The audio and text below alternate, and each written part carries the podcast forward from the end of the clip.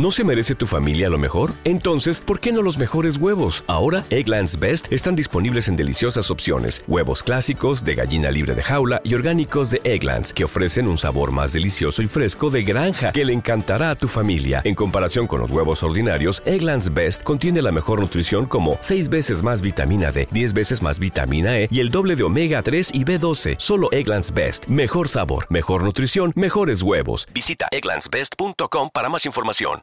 ¿Quieres regalar más que flores este Día de las Madres? The Home Depot te da una idea. Pasa más tiempo con mamá plantando flores coloridas, con macetas y tierra de primera calidad para realzar su jardín. Así sentirá que es su día todos los días. Llévate tierra para macetas Bigoro por solo $8.97 y crece plantas fuertes y saludables dentro y fuera de casa. Recoge en tienda y sigue cultivando más momentos con mamá en The Home Depot. Haces más, logras más. Más detalles en homedepot.com diagonal delivery.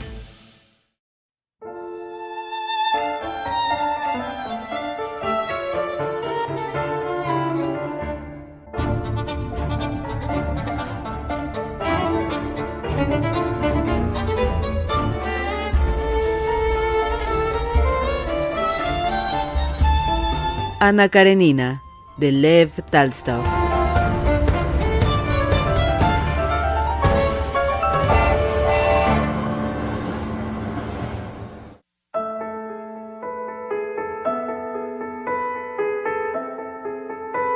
A las 4 de la tarde, Liovin con el corazón palpitante dejó el coche de alquiler cerca del parque zoológico y se encaminó por un sendero a la pista de patinar, seguro de encontrar a Kitty, ya que había visto a la puerta el carruaje de los Sherbaski.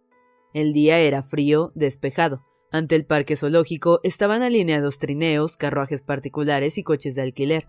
Aquí y allá se veían algunos gendarmes. El público, con sus sombreros que relucían bajo el sol, se agolpaba en la entrada y en los paseos ya limpios de nieve, entre filas de casetas de madera de estilo ruso con adornos esculpidos, los añosos abedules, inclinados bajo el peso de la nieve que cubrían sus ramas, parecían ostentar flamantes vestiduras de fiesta. Liovin, mientras seguía el sendero que conducía a la pista, se decía Hay que estar tranquilo, es preciso no emocionarse. ¿Qué te pasa, corazón? ¿Qué quieres? Calla, estúpido. Así hablaba su corazón, pero cuanto más se esforzaba en calmarse, más emocionado se sentía. Se encontró con un conocido que le saludó, pero Liovin no recordó siquiera quién podía ser.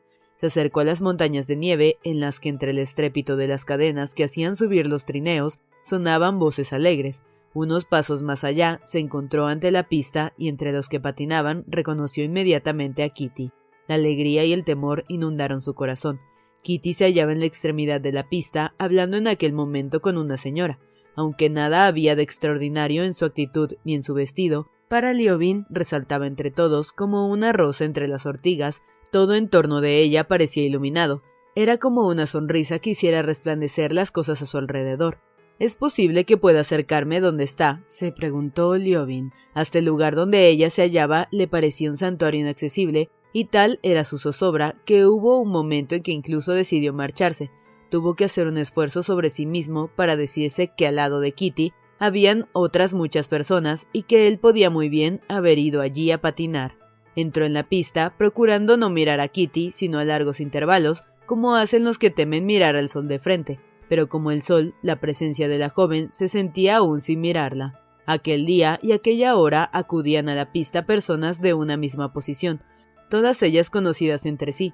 Allí estaban los maestros del arte de patinar, luciendo su arte, los que aprendían sujetándose a sillones que empujaban delante de ellos, deslizándose por el hielo con movimientos tímidos y torpes, habían también niños y viejos que patinaban por motivos de salud. Todos parecían a Liovin seres dichosos porque podían estar cerca de ella. Sin embargo, los patinadores cruzaban al lado de Kitty, la alcanzaban, le hablaban, se separaban otra vez, y todo con indiferente naturalidad, divirtiéndose sin que ella entrase para nada en su alegría, gozando del buen tiempo y de la excelente pista. Nicolás Sherbaski, primo de Kitty, vestido con una chaqueta corta y pantalones ceñidos, descansaba en un banco con los patines puestos. Al ver a Liovin, le gritó Hola, primer patinador de todas las Rusias. ¿Desde cuándo está usted aquí? El hielo está excelente. Ande, póngase los patines. No traigo patines, repuso Liovin asombrado de la libertad de maneras de Sherbaski, delante de ella y sin perderla de vista ni un momento, aunque tenía puesta en otro sitio la mirada. Sintió que el sol se aproximaba a él, deslizándose sobre el hielo con sus piececitos calzados de altas botas. Kitty, algo asustada al parecer, se acercaba a Liovin. Tras ella, haciendo gestos desesperados e inclinándose hacia el hielo, iba un muchacho vestido con el traje nacional ruso que la perseguía. Kitty patinaba con poca seguridad, sacando las manos del manguito sujeto al cuello por un cordón, las extendía como para tomarse de algo ante el temor de una caída. Vio a Liobin, a quien reconoció enseguida, y sonrió tanto para él como para disimular su temor. Al llegar a la curva, Kitty con un impulso de sus piececitos nerviosos se acercó a Sherbaski, se agarró de su brazo sonriendo y saludó a Levin con la cabeza. Estaba más hermosa aún de lo que él le imaginara. Cuando pensaba en ella, la recordaba toda. Su cabecita rubia, con su expresión deliciosa de bondad y candor infantiles, tan admirablemente colocada sobre sus hombros graciosos, aquella mezcla de gracia de niña y de belleza de mujer, ofrecían un conjunto encantador que impresionaba a Liobin profundamente. Pero lo que más le impresionaba de ella, como una cosa siempre nueva, eran sus ojos tímidos, serenos y francos, y su sonrisa, aquella sonrisa que le transportaba a un mundo encantado, donde se sentía satisfecho, contento, con una felicidad plena como solo recordaba haberla experimentado durante los primeros días de su infancia.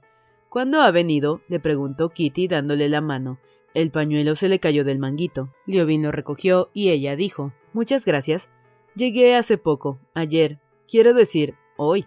repuso Liobin, a quien la emoción había impedido entender bien la pregunta. Me proponía ir a su casa, y recordando de pronto el motivo por que la buscaba, se turbó y se puso encarnado. No sabía que usted patinara, y patina muy bien, añadió. Ella le miró atentamente, como tratando de adivinar la causa de su turbación.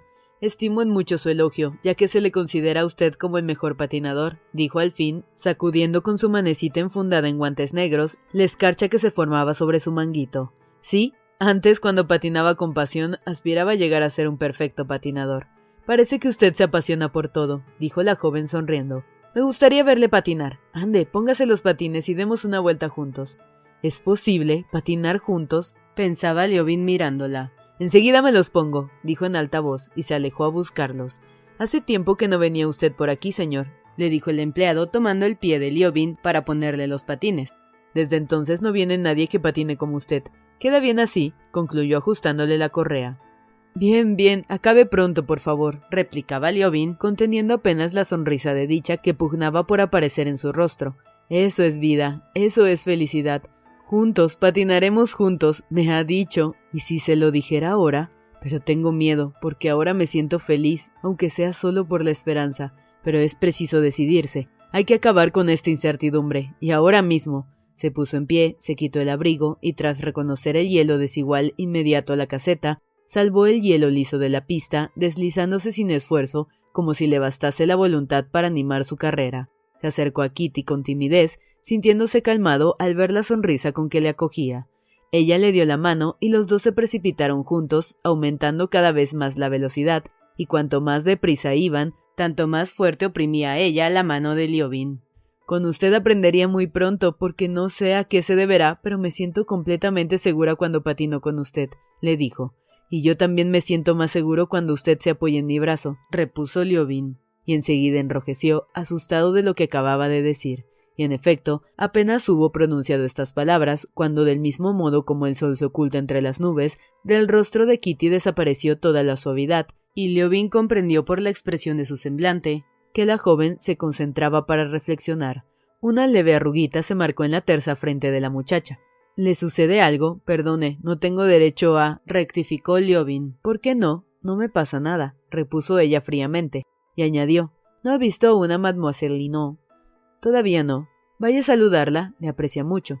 Oh, Dios mío, la he enojado, pensó Liobin, mientras se dirigía hacia la vieja francesa de grises cabellos rizados sentada en el banco. Ella le acogió como un viejo amigo, enseñando al reír su dentadura postiza. ¿Cómo crecemos, eh? le dijo indicándole a Kitty. ¿Cómo nos hacemos viejos?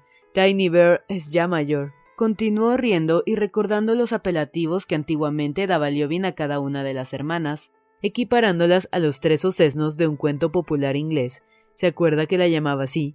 Él no recordaba ya, pero la francesa llevaba diez años riendo de aquello. Vaya, vaya a patinar. ¿Verdad que nuestra Kitty lo hace muy bien ahora? Cuando Liobin se acercó a Kitty de nuevo, la severidad había desaparecido del semblante de la joven, Sus ojos le miraban como antes, francos y llenos de suavidad, pero a él le pareció que en la serenidad de su mirada había algo de fingido y se entristeció. Kitty, tras hablar de su anciana institutriz y de sus rarezas, preguntó a Liobin qué era de su vida. ¿No se aburre usted viviendo en el pueblo durante el invierno? le preguntó. No, no me aburro, como siempre estoy ocupado, dijo él consciente de que Kitty le arrastraba la esfera de aquel tono tranquilo que había resuelto mantener y de la cual, como había sucedido a principios de invierno, no podía ya escapar. ¿Viene para mucho tiempo? preguntó Kitty. No sé, repuso Liobin casi sin darse cuenta. Pensó que si se dejaba ganar por aquel tono de tranquila amistad, se marcharía otra vez sin haber resuelto nada, y decidió rebelarse. ¿Cómo no lo sabe? No. no sé, Depende de usted. Y en el acto se sintió aterrado de sus palabras, pero ella no las oyó o no quiso oírlas, como si tropezara, dio tres leves talonazos y se alejó de él rápidamente. Se acercó a la institutriz, le dijo algunas palabras y se dirigió a la caseta para quitarse los patines. Oh Dios, ayúdame, ilumíname, ¿qué he hecho? se decía Liobin orando mentalmente pero como sintiera a la vez una viva necesidad de moverse, se lanzó en una carrera veloz sobre el hielo, trazando con furor amplios círculos. En aquel momento, uno de los mejores patinadores que había allí salió del café con un cigarrillo en los labios, descendió a saltos las escaleras con los patines puestos, creando un gran estrépito, y sin ni siquiera variar la descuidada postura de los brazos, tocó el hielo y se deslizó sobre él.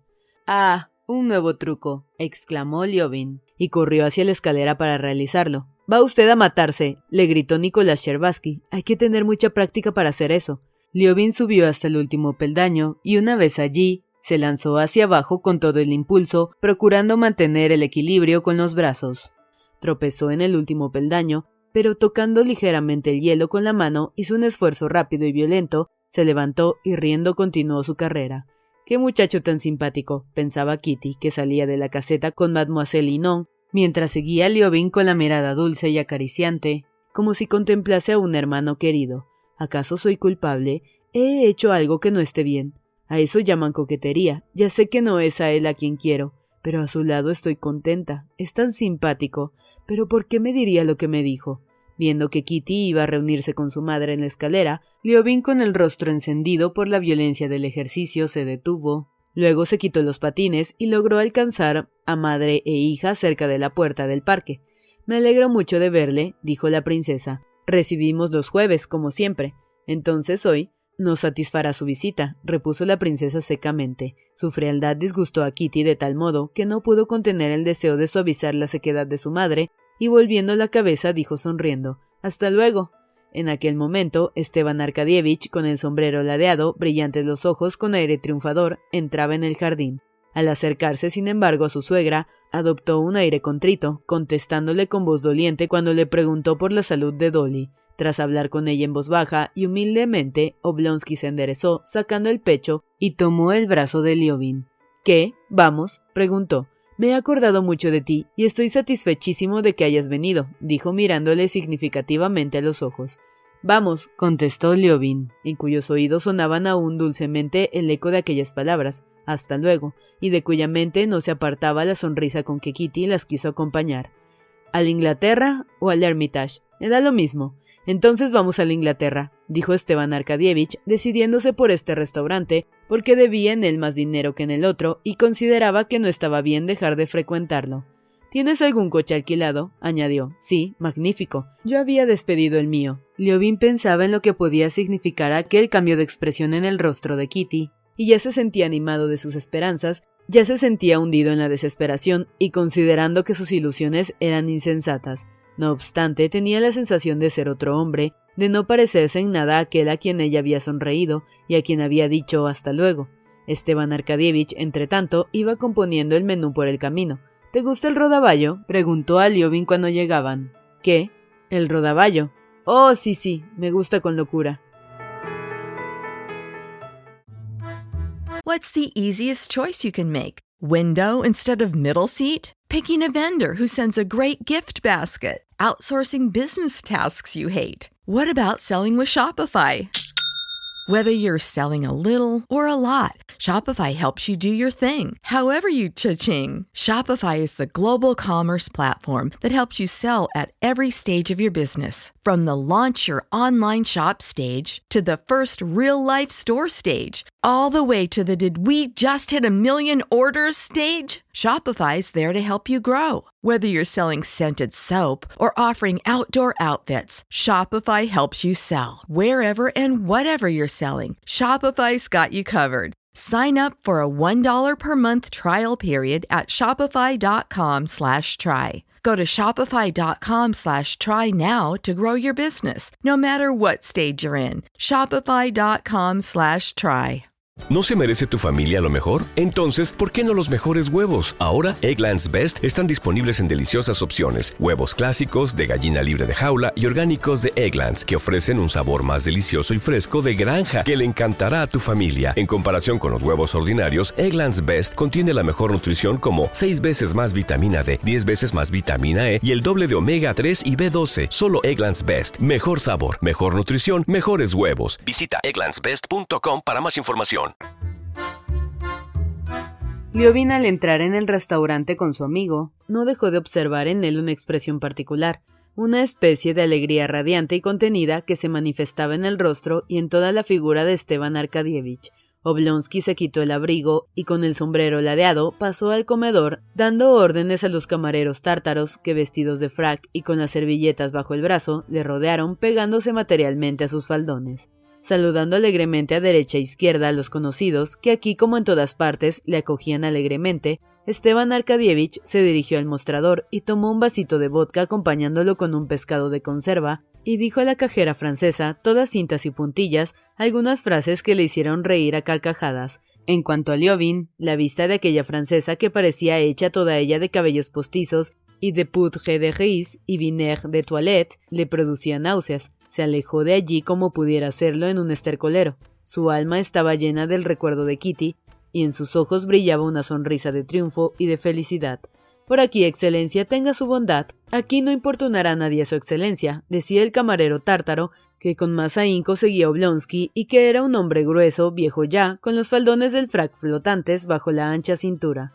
Haga el favor, Excelencia, decía a sí mismo Liovin, honrándolo también como invitado de Esteban Arkadievich. Colocó rápidamente un mantel limpio sobre la mesa redonda, ya cubierta con otro y colocada bajo una lámpara de bronce. Luego acercó dos sillas tapizadas y se paró ante Oblonsky con la servilleta y la carta en la mano, aguardando sus órdenes. Si su excelencia desea el reservado, podrá disponer de él dentro de poco. Ahora lo ocupa el príncipe Galitzin con una dama. Hemos recibido ostras francesas. ¡Caramba! ¡Ostras! Esteban Arkadievich reflexionó. ¿Cambiamos el plan, Liovin? preguntó poniendo el dedo sobre la carta, y su rostro expresaba verdadera perplejidad. ¿Sabe si son buenas las ostras? interrogó. De Flensburg, Excelencia, de Ostende, no tenemos hoy. Pasemos porque sean de Flensburg, pero son frescas. Las hemos recibido hoy. Entonces empezamos por las ostras y cambiamos el plan. Me es indiferente. A mí lo que más me gustaría es el ski y la cacha, pero aquí no deben tener de eso. El señor desea cacha la preguntó el tártaro, inclinándose hacia Leovin como un haya hacia un niño. Bromas aparte, estoy conforme con lo que escojas, dijo Leovin Oblonsky. He patinado mucho y tengo apetito, y añadió observando una expresión de descontento en el rostro de Esteban Arkadievich. No creas que no sepa apreciar tu elección. Estoy seguro de que comeré muy a gusto. No faltaba más. Digas lo que quieras, el comer bien es uno de los placeres de la vida, repuso Esteban Arkadievich. Eh, amigo, tráenos primero las ostras dos... No, eso sería poco. Tres docenas, luego sopa juliana. Pintanier, ¿no? corrigió el tártaro, pero Oblonsky no quería darle la satisfacción de mencionar los platos en francés. Sopa juliana, juliana, ¿entiendes? Luego rodaballo con salsa muy espesa, luego roast beef, pero que sea bueno, ¿eh? Después pollo y algo de conservas. El tártaro, recordando la costumbre de Blonsky de no nombrar los manjares con los nombres de la cocina francesa, no quiso insistir, pero se tomó el desquite, repitiendo todo lo encargado tal como estaba escrito en la carta.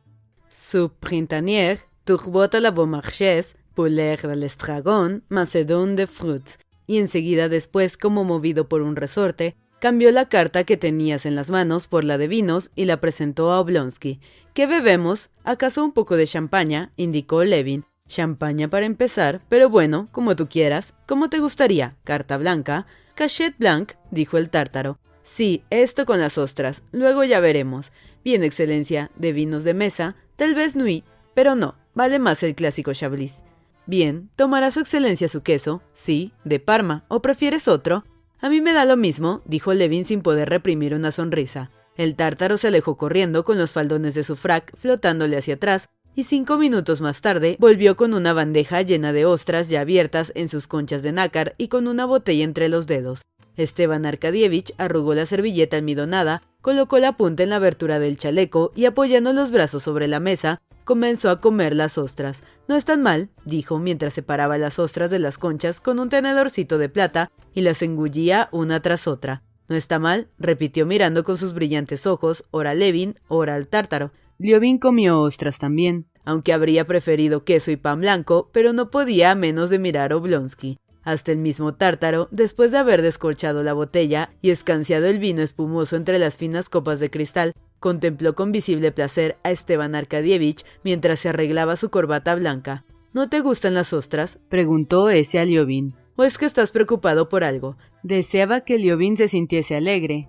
Liovin no estaba triste, se sentía solo a disgusto con el ambiente del restaurante, que contrastaba tanto con su estado de ánimo de aquel momento. No, no se encontraba bien en aquel establecimiento con sus reservados, donde se llevaba a comer a las damas con sus bronces, sus espejos y sus tártaros. Sentía la impresión de que aquello había de mancillar los delicados sentimientos que albergaba su corazón. Yo, sí, estoy preocupado. Además, a un pueblerino como yo, no puedes figurarte la impresión que le causan estas cosas. Es, por ejemplo, como las uñas de aquel señor que me presentaste en tu oficina. Ya vi que las uñas del pobre Grinevich te impresionaron mucho, repuso Liovin. Son cosas insoportables para mí, repuso Levin. Ponte en mi lugar, en el de un hombre que vive en el campo. Allí procuramos tener las manos de modo que nos permita trabajar más cómodamente. Por eso nos cortamos las uñas y a veces nos remangamos el brazo. En cambio, aquí la gente se deja crecer las uñas todo lo que pueden dar de sí y se pone uno gemelos como platos para acabar de dejar las manos en estado de no poder servir de nada. Esteban Arkadievich sonrió jovialmente. Señal de que no es preciso un trabajo rudo, que se elabora con el cerebro, alegó. Quizá, pero de todos modos a mí eso me causa una extraña impresión, como me la causa el que nosotros los del pueblo procuremos comer deprisa para ponernos enseguida a trabajar otra vez, mientras que aquí procuran no saciarse demasiado a prisa y por eso empiezan por comer ostras. Naturalmente, repuso su amigo, el fin de la civilización consiste en convertir todas las cosas en un placer, pues si ese es el fin de la civilización, prefiero ser un salvaje. Eres un salvaje sin necesidad de eso. Todos los Liovin lo son. Liovin suspiró, recordó a su hermano Nicolás y se sintió avergonzado y dolorido. Arrugó el entrecejo, pero ya Oblonsky le hablaba de otra cosa que distrajo su atención. Visitarás esta noche a los Sherbatsky, quiero decir, a... agregó separando las conchas vacías y acercando el queso mientras sus ojos brillaban de manera significativa. No dejaré de ir, repuso Liovin, aunque creo que la princesa me invitó de mala gana. No digas tonterías, es su modo de ser. Sírvanos la sopa, amigo, dijo Oblonsky al camarero. Es su manera de grand dame. Yo también pasaré por allí, pero antes he de estar en casa de la condesa Bonina. Allí hay un coro que, como te decía, eres un salvaje. ¿Cómo se explica tu desaparición repentina de Moscú? Los Sherbatsky no hacían más que preguntarme por ti, como si yo pudiera saber. Y solo sé una cosa, que hace siempre lo contrario que los demás. Tienes razón, soy un salvaje, concedió Liovin, hablando lentamente pero con agitación. Pero si lo soy, no es por haberme ido entonces, sino por haber vuelto ahora. Qué, qué feliz eres, interrumpió su amigo mirándole a los ojos. ¿Por qué? Conozco los buenos caballos por el pelo y a los jóvenes enamorados por los ojos, declaró Esteban Arkadievich. El mundo es tuyo, el porvenir se abre ante ti. ¿Acaso tú no tienes ya nada ante ti? Sí, pero el porvenir es tuyo. Yo solo tengo el presente, y este presente no es precisamente de color de rosa. Y eso, no marchan bien las cosas, pero no quiero hablar de mí, y además no todo se puede explicar, dijo Esteban Arkadievich. Cambia los platos, dijo al camarero, y prosiguió. Ea, ¿a qué has venido a Moscú? ¿No lo adivinas? contestó Liovin mirando fijamente a su amigo, sin apartar de él un instante sus ojos profundos. Lo adivino, pero no soy el llamado a iniciar la conversación sobre ello. Juzga por mis palabras si lo adivino o no, dijo Esteban Arkadievich con una leve sonrisa. Y entonces, ¿qué me dices? Preguntó Liovin con voz trémula, sintiendo que todos los músculos de su rostro se estremecían. ¿Qué te parece el asunto? Oblonsky vació lentamente su copa de Chablis sin quitar los ojos de Liobin. Por mi parte, dijo, no desearía otra cosa. Creo que es lo mejor que podría suceder. No te equivocas, sabes a lo que te refieres, repuso su amigo clavando los ojos en él. ¿Lo crees posible? Lo creo, ¿por qué no? Supone sinceramente que es posible. Dime todo lo que piensas. No me espero una negativa, estoy casi seguro. ¿Por qué piensas así? dijo Esteban Arkadievich, observando la emoción de Liobin. A veces lo creo, y esto fuera terrible para mí y para ella. No creo que para ella haya nada de terrible en esto. Toda muchacha se enorgullece cuando piden su mano. Todas sí, pero ella no es como todas. Esteban Arkadievich sonrió, conocía los sentimientos de su amigo y sabía que para él todas las jóvenes del mundo estaban divididas en dos clases, una compuesta por la generalidad de las mujeres sujetas a todas las flaquezas y otra compuesta solo por ella, que no tenía defecto alguno y estaba muy por encima del género humano. ¿Qué haces? Toma un poco de salsa, dijo deteniendo la mano de Liobin, que separaba la fuente. Liobin obediente se sirvió la salsa, pero impedía con sus preguntas que Esteban Arkadievich comiera tranquilo. Espera, espera, dijo. Comprende que esto para mí es cuestión de vida o muerte. A nadie he hablado de ello, con nadie puedo hablar excepto contigo, aunque seamos diferentes en todo. Sé que me aprecias y yo te aprecio mucho también. Pero por Dios, sé sincero conmigo. Yo te digo lo que pienso, respondió Oblonsky con una sonrisa. Te diré más aún. Mi esposa, que es una mujer extraordinaria, suspiró recordando el estado de sus relaciones con ella, y tras un breve silencio continuó. Tiene el don de prever los sucesos, adivina el carácter de la gente y profetiza los acontecimientos, sobre todo si se trata de matrimonios. Por ejemplo, predijo que la Shahovskaya se casaría con Brentel. Nadie quería creerlo, pero resultó, pues bien, está de tu parte. Es decir que, que no solo simpatiza contigo, sino que asegura que Kitty será indudablemente tu esposa. Al oír aquellas palabras, el rostro de Liobin se iluminó con una de esas sonrisas, tras la que parecen próximas a brotar lágrimas de ternura. ¿Con qué dice eso? exclamó. Siempre he opinado que tu esposa era una mujer admirable. Bien basta, no hablemos más de eso, añadió levantándose. Bueno, pero siéntate. Liobin no podía sentarse. Dio un par de vueltas con sus firmes pasos por la pequeña habitación, pestañeando con fuerza para dominar sus lágrimas, y solo entonces volvió a instalarse en su silla. Comprende, dijo, que esto no es un amor vulgar. Yo he estado enamorado, pero no como ahora. No es ya un sentimiento, sino una fuerza superior a mí que me lleva a Kitty.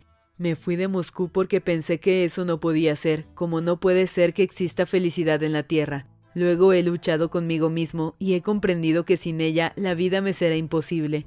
Es preciso que tome una decisión. ¿Por qué te fuiste? Ah, espera, espera. Se me ocurren tantas cosas para preguntarte. No sabes el efecto que me han causado tus palabras. La felicidad me ha convertido casi en un ser digno. Hoy me he enterado de que mi hermano Nicolás está aquí, y hasta de él me había olvidado, como si creyera que también él es feliz. Es una especie de locura, pero hay una cosa terrible. A ti puedo decírtela, eres casado y conoces estos sentimientos. Lo terrible es que nosotros, hombres tan viejos, con un pasado, y no un pasado de amor, sino de pecado, nos acercamos a un ser puro, a un ser inocente. No me digas que no es repugnante, por eso uno no puede dejar de sentirse indigno.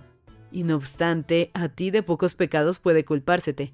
Y sin embargo, cuando considero mi vida siento asco, me estremezco y me maldigo y me quejo amargamente, sí. Pero ¿qué quieres? El mundo es así, dijo Esteban Arkadievich. Solo un consuelo nos queda, y es el de aquella oración tan bella de que siempre me acuerdo. Perdónanos, Señor, no según nuestros merecimientos, sino según tu misericordia. Solo así me puede perdonar.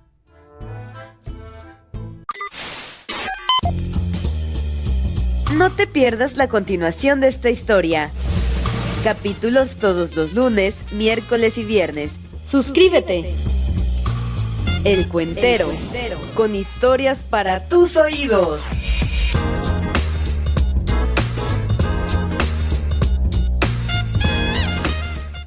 Introducing Wondersuite from Bluehost.com, the tool that makes WordPress wonderful for everyone. Website creation is hard, but now with Bluehost, you can answer a few simple questions about your business and goals, and the Wondersuite tools will automatically lay out your WordPress website or store in minutes. Seriously. From there, you can customize your design, pick your brand colors, and add blocks. No custom theme or coding required. You'll get content suggestions that you can keep or revise, and with Yoast SEO built in, we automatically help you get found in search engines. From step by step guidance to suggested plugins to an AI powered help bot. Our built in tools make WordPress wonderful for everyone. Whether you're a beginner or a pro, you can join over 2 million Bluehost users. Go to bluehost.com slash wondersuite. That's bluehost.com slash wondersuite. Baja de la novena 0 a 0 con dos outs. El pitcher está obviamente nervioso porque el juego está en riesgo. Se prepara, mira hacia arriba ahí. El jugador que estaba en primera corre, corre, corre. Y se roba la segunda, se roba la segunda. Róbate tú también la segunda al comprar 8 galones o más con la app Fuel Forward en 76 y llévate boletos al 2x1 para los Dodgers. Ve las reglas oficiales para detalles. Hasta agotar existencias. Válido de marzo 28 a agosto 14, 2024. Copyright 2024 Philips 66 Company. Todos los derechos reservados.